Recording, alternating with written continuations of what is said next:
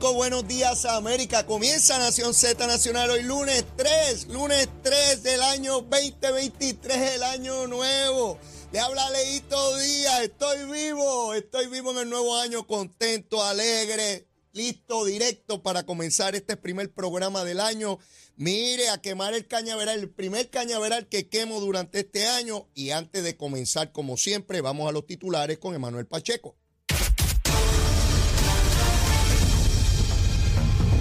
Buenos días Puerto Rico, soy Emanuel Pacheco Rivera informando para Nación Z Nacional en los titulares. Los Reyes Magos de Juana Díaz inauguraron una página web para que los niños y niñas de Puerto Rico puedan escribirle una carta a Gaspar, Melchor y Baltasar y pedirle así sus regalos. Para escribir la misma deben acceder a cartitasalosreyesmagos.com. Una vez enviadas recibirán a través de correo electrónico una respuesta de los Reyes Magos. Por otra parte, según datos del Departamento de Salud, en los tres años de pandemia por COVID-19 se han reportado 5.519 defunciones a causa del virus en Puerto Rico, y este figuró como una de las cinco principales causas de muerte. Además, entre 2021 y 2022 los fallecimientos por el novel virus aumentaron en un 33%, y en este pasado año un aumento de muertes en el grupo poblacional de 60 años o más. Hasta aquí los titulares, les informó Emanuel Pacheco Rivera. Yo les espero un próspero año 2023 y les espero mi próxima intervención aquí en Nación Z Nacional que usted sintoniza a través de la emisora nacional de la salsa Z93. Leo Díaz. Que venimos bajando, mire, chévere, aceleradamente. Nación Z Nacional por la Z. Bueno, mis amigos, y estamos ya de regreso. Mire, muchas felicidades a todo el pueblo de Puerto Rico, a todos esos puertorriqueños aquí fuera de Puerto Rico, contentos de estar una vez más con ustedes comenzando el año. Espero que hayan tenido un proceso navideño espectacular. Todavía nos queda, todavía nos queda, pues obviamente el Día de Reyes y por supuesto la fiesta de la calle San Sebastián, que ya se han institucionalizado como parte de la Navidad. Así que cuando concluyan ellas pues estaremos ya finiquitando el proceso navideño. Mire, yo he comido, esto es una barbaridad, ya la ropa me aprieta, tengo que ponerme a dieta, ayer estuve en el gimnasio y yo dije, esto está malo, esto está malo, estoy engordando, yo engordo rapidito, ¿sabes? Pero he comido pasteles, lechón, arroz con gandules, morcilla. Bueno, ¿qué no he comido? Yo olvídese de eso. La hemos pasado espectacular en familia, particularmente. Espero que todos ustedes de igual manera la hayan pasado muy bien. Continúen pasándola. De camino al estudio, casi no habían vehículos en la carretera, así que debo, eh, ¿verdad? Pensar que la mayor parte de la gente está todavía vacacionando en este periodo navideño y frito, está frita la mañana, está bien frita, había un aguacerito esta mañana en Caimito cuando salí para acá. Mire, muchísima gente escribiéndome, Leito, ¿dónde rayo tú estás? ¿Dónde estás? Que no hay programa, que sea que... Y peleando conmigo, mire, no pelee conmigo, no, no coja lucha. Mire, yo también necesito descansar las partes, ¿sabes? Esto no puede ser aquí todo, el tiempo, dale, que dale, dale, que dale. Así que mire, yo los dejé descansar a ustedes y yo traté de coger un, espacio también. Siempre recuerden que estamos a través de Z93, la emisora nacional de la salsa en FM, la frecuencia FM, la aplicación La Música y nuestra página de Facebook de Nación Z. Agradecido de la enorme cantidad de mensajes que he recibido durante este periodo navideño eh, a, todos ustedes, mil gracias. Gracias por su apoyo, por su sintonía. Eh, y, y, en este nuevo año, pues obviamente tratar de hacer un mejor programa. Ese tiene que ser el ejercicio personal de cada uno de nosotros, hacerlo cada día mejor. Y eso es lo que procuro hacer este, este año.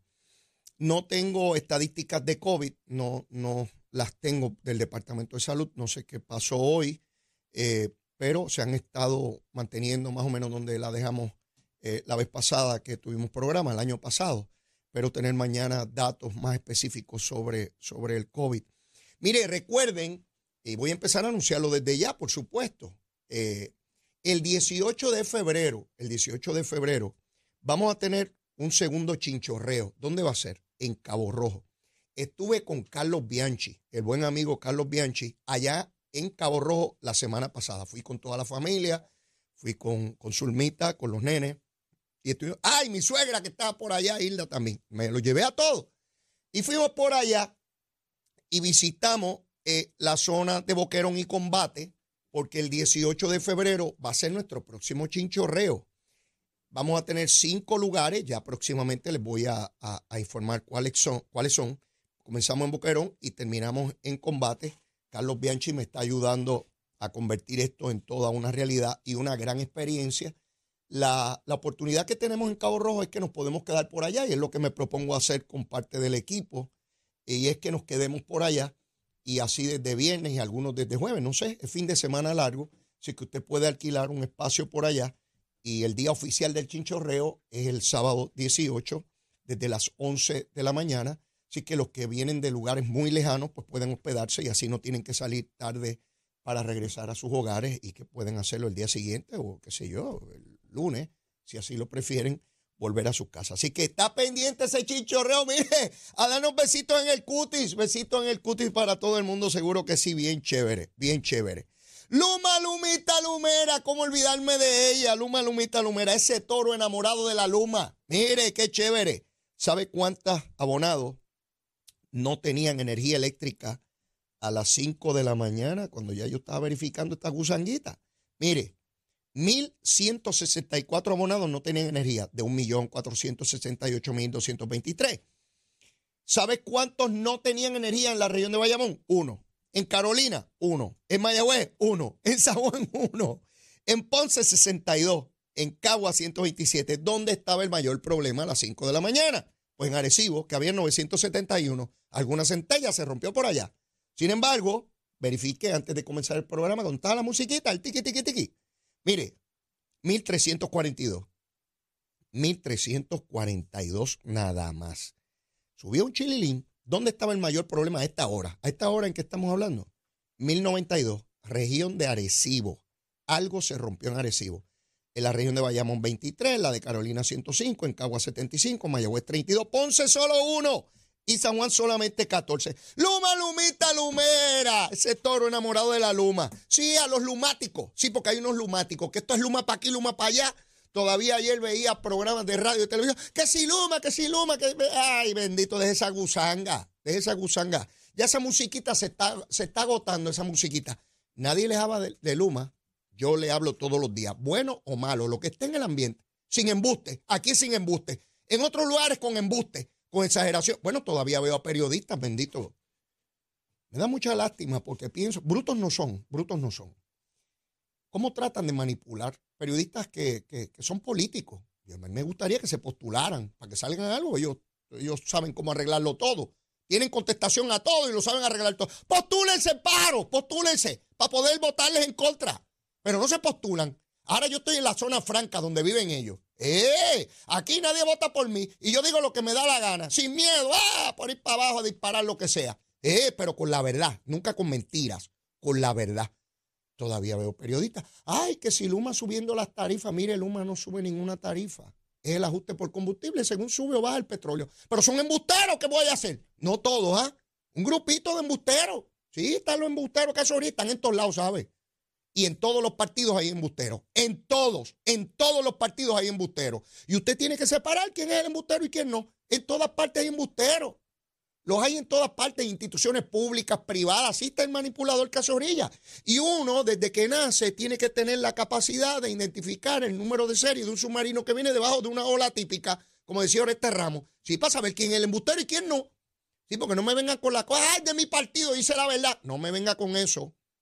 Puede haber embusteros en el PNP, en el Partido Popular, en el Partido Independentista, en los victoriosos, en los dignidosos, en los independientes y en el monito de Santurce. A propósito, nadie me sabe decir dónde está el monito de Santurce. Estoy triste.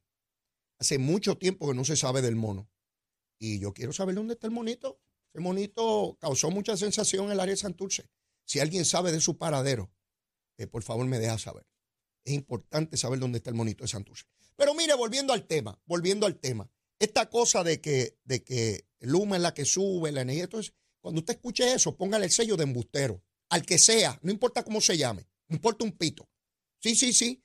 ¡Ay, Luma subiendo la luz! Luma no sube la luz, la tarifa es fija, no se ha subido en años.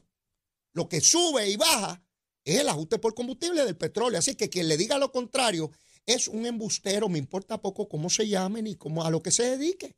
¿Ve? Porque nosotros no podemos tener una sociedad donde hay gente metiendo embuste y nosotros creyendo eso como, ¿sabes? No puede ser.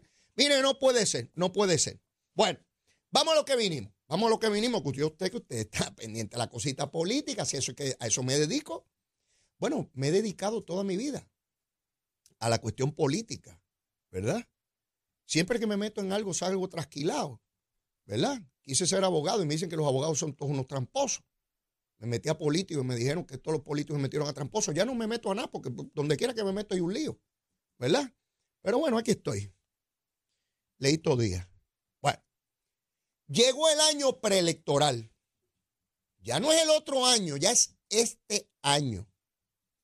Este año, mis queridos amigos y amigas, el primero de diciembre, el primero de diciembre, se abren las candidaturas a todos los puestos políticos en Puerto Rico, a todos.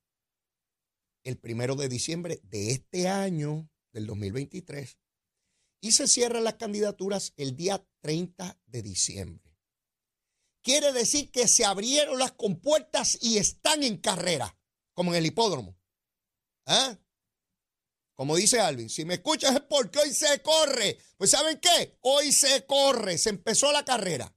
En todos los partidos políticos, todos los candidatos y candidatas en todo Puerto Rico tienen que ir pensando a qué posición van a aspirar, cuándo lo van a anunciar y cuáles son los preparativos que se requieren para ello. Desde las posiciones más importantes o relevantes, como gobernador, comisionado, alcalde, legisladores, hasta las posiciones de, menor jerarquía. En ese camino, pues se encuentran todos los candidatos, todos los candidatos en Puerto Rico. Y para correr a una posición, usted necesita, pues, digo, a menos que usted esté medio loco, pero si no está loco, necesita algún grado de apoyo que le brinde a usted la expectativa de que puede prevalecer en una elección. No quiere decir que va a prevalecer, que usted cree que va a prevalecer.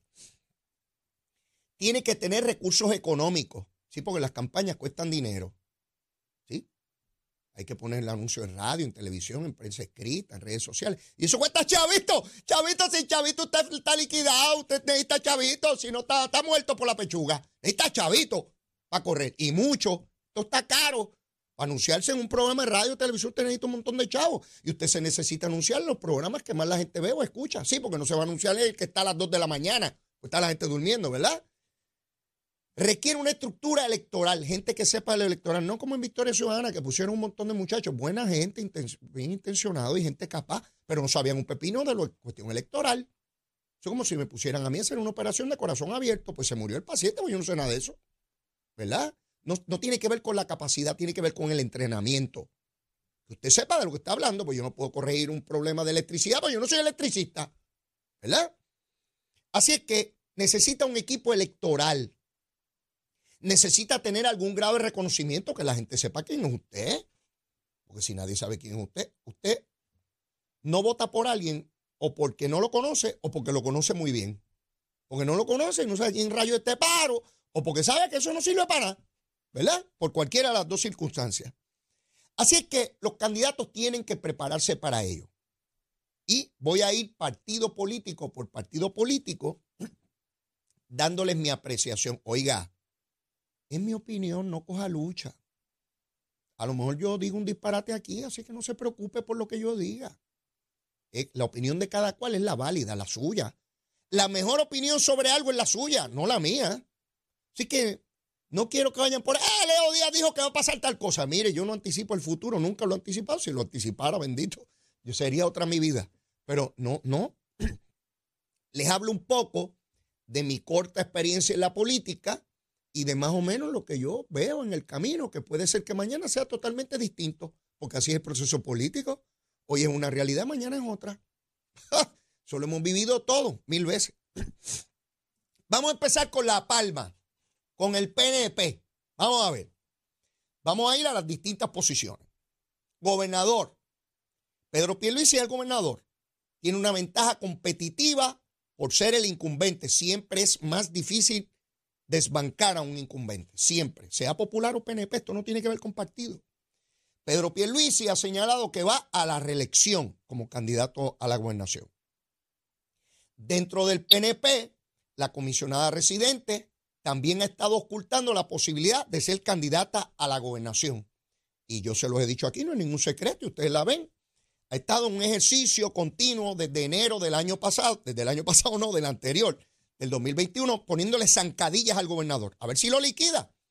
A mí, eh, Jennifer González se me parece, se me está pareciendo a Carmen Yulín Cruz. ¿Ustedes recuerdan a Carmen Yulín que le hacía protestas frente a Fortaleza a Alejandro García Padilla? Sí, para, liquidarlo. Bueno, de hecho, no pudo correr Alejandro, se quitó. Digo, después a Yulín le pasó igual. Sí, porque el que monta, como le pasó a Robespierre en la Revolución Francesa, montó la, la guillotina y después la pasaron por ella.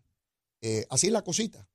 La semana pasada Jennifer González tuvo un ejercicio todo el tiempo en los medios de que donde el pueblo la pida, que las posiciones no son de, los políticos, que son del pueblo, buscando, buscando que, que alguien la proclame. No lo logró, la veo un poco desesperada, lo que tiene que echar para adelante, pero después no va a gritar, no me dejen sola, no me dejen sola, como decía este eh, eh, eh, ¿verdad? Porque ya les dije que se necesita tener tropas para ganar una elección. Y porque está la comisionada desde hace tiempo, que ya tiene encuestas que ya prevalece. Pues tire para adelante y de tanta bobería. Te tire para adelante y hay primaria. Y yo contesto porque aquí yo analizo esas cosas. Eso es materia prima para los que analizamos cuestiones políticas. Y yo recuerdo cuando la comisionada, entrando Pierluisi a una asamblea del PNP, eh, le dijo que había que quitar el contrato de Luma y toda la cosa para tirarle los perros encima. Pero no lo logró, no lo logró. Y al día de hoy veo que está en un timing a ver si sale un alcalde del PNP o un legislador que diga, tiene que ser Jennifer González. No lo he visto, no estoy diciendo que no suceda. Al día de hoy veo a ella empujando, pero no ha logrado que salga algún alcalde, a menos que coja el de San Sebastián, que quiere ser contralor. Si le ofrece ser contralor al de San Sebastián, él sale rápido a apoyarla. ¿Sí? Por eso que está rabioso con Pierluisi, porque como no lo ha nombrado, y lo mismo era con Ricky Rosselló, no lo van a nombrar porque él es buena gente y buen alcalde, pero no tiene el temperamento para ser contralor, le dan rabietas y se vuelve loco. Mire, a esa situación se enfrenta el PNP durante este año. La comisionada tiene que buscar la manera de hacer pedazos a Pedro Pierluisi para que Pedro Pierluisi diga, ah, pues no corro. Esa es una expectativa. Y la otra es retarlo. Para eso necesita dinero, organización política y electoral. Y el Partido Popular apuesta a que esa primaria se dé y sea lo suficientemente cruenta, sangrienta, como para darle alguna posibilidad al Partido Popular. ¿Ve? Esa es la situación a la gobernación en el Partido eh, Nuevo Progresista. Hay sectores dentro del PNP promoviendo a Carlos Mellado como candidato a comisionado residente dentro del PNP en caso de que Jennifer González decida retar a Pedro Pierluisi. Usted podría ver, imaginarse ese binomio, Pedro Pierluisi y Carlos Mellado a comisionado residente, que dicho sea de paso, eh, los logros que se tuvieron en términos de Medicaid. Carlos Mellado tuvo un desempeño dramático y logró por encima de líneas de partido demócratas y republicanos buscar ayuda para la aprobación de esos recursos, al punto que ha establecido una relación con Nidia Velázquez realmente impresionante eh, para, para Carlos Mellado. Así que Carlos Mellado ha demostrado tener no solamente destrezas como jefe del Departamento de Salud, sino que demuestra destrezas políticas incuestionables. Es una de esas estrellas nacientes a nivel político. Mírenlo bien, chequenlo por ahí. Yo se lo estoy adelantando, ¿verdad? Yo no sé si ahora o después, pero ese muchacho, mire, ese muchacho cura, ese muchacho cura es médico. Eh, vélelo, vélelo. Mire, nunca me crea a mí, pero nunca lo descarte. ¿Ok? Siempre manténgalo en el foco. Vamos al Partido Popular Democrático. En el Partido Popular Democrático hay muchos candidatos a la gobernación pero ninguno logra establecerse como un frontrunner, como, como una principal figura dentro del Partido Popular. Al punto que hoy el alcalde eh, del ARE, del Partido Popular, Fabián Arroyo, está pidiendo y diciendo en los medios de comunicación que tiene que venir David Bernier. Mire dónde van, mire dónde van el alcalde del área está diciendo que todos los que se están postulando, que ninguno le gusta y que el pueblo popular no quiere ninguno de esos. Así lo dice. Y dice que el que quieren es a David Bernier. O sea, quiere traer a David Bernier. Habrá que ver si David Bernier se arriesga a tener otra derrota electoral. Digo, en la política uno gana o pierde, ¿verdad? Pero ya él perdió una vez. Y él sabe lo que es, que después no te llamen ni para un litro de leche y tener una deuda y tenerla que pagar. Y entonces tiene que venir a Alexandria a hacer muchas obras de teatro y de cosas para pagar las deudas esas, ¿verdad? Hay que hacer obras como locos por ir para abajo para pagar la deuda con el partido y decir que, bueno, lo pagamos, nosotros somos buena gente y buena paga. Eh, habrá que ver. Pero lo importante de esto, más allá de David Mernier, es la desazón, el desasosiego, la desesperanza que se ubica el Partido Popular sin tener un candidato en este momento. Estoy hablando de la gobernación, a comisionado no se menciona a nadie, excepto que ha habido por ahí, que si el nieto de Rafael Hernández Colón, que si, que si Héctor Ferrerijo, pero planteamientos muy tímidos, tampoco parece ninguno de ellos agarrar la base del Partido Popular y crear entusiasmo, ninguno de ellos. A San Juan todavía nada, a la, a la capital. Habrá que ver cómo se va desarrollando este año. Y el verano es, climático en este punto, porque en el verano se dan actividades que los partidos políticos principales destacan como momentos de inicios de campaña.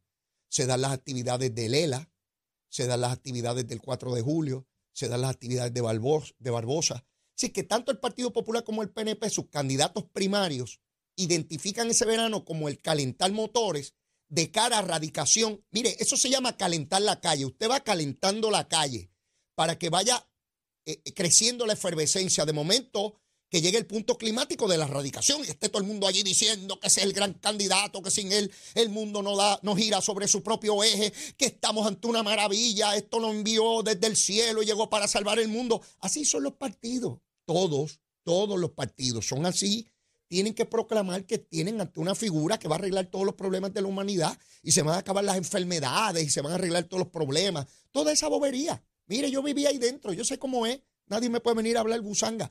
Pero tengo que ir a una pausa y luego de la misma continúo, porque me falta del Partido Popular, pero luego voy para el PIB. Los victoriosos, los dignidosos, los independientes y como siempre con mi esperanza de que también se postule el monito de Santurce. Ya, te la echamos. Únicos enviándote gratis la licencia del auto. Al renovar tu marbete, escoge ASC.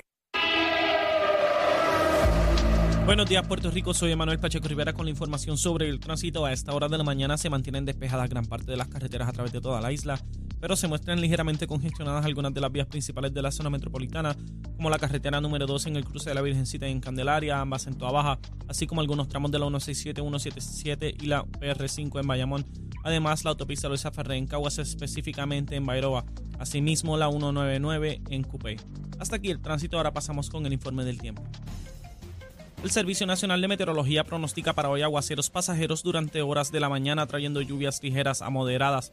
En la tarde se esperan aguaceros para la región suroeste de Puerto Rico con potencial de tronadas aisladas. Además, en el resto de la isla se espera un aumento en las lluvias localmente fuertes. Durante el día las temperaturas altas alcanzarán los 80 grados, mientras que las temperaturas más bajas alcanzarán los 60 grados. Los vientos estarán del noreste con velocidad de entre 12 a 18 millas por hora. En el mar las condiciones están picadas con marejadas de hasta 5 pies, además existe riesgo moderado de corrientes marinas para las playas del norte. Hasta aquí el tiempo, les informó Emanuel Pacheco Rivera. Yo les espero en mi próxima intervención aquí en Nación Z Nacional, que usted sintoniza a través de la emisora nacional de la salsa Z93 hablándole claro al pueblo. Nación Z Nacional, soy Leo Díaz. Buenos días a todos. Leo Díaz, en Nación Z Nacional, por la Z.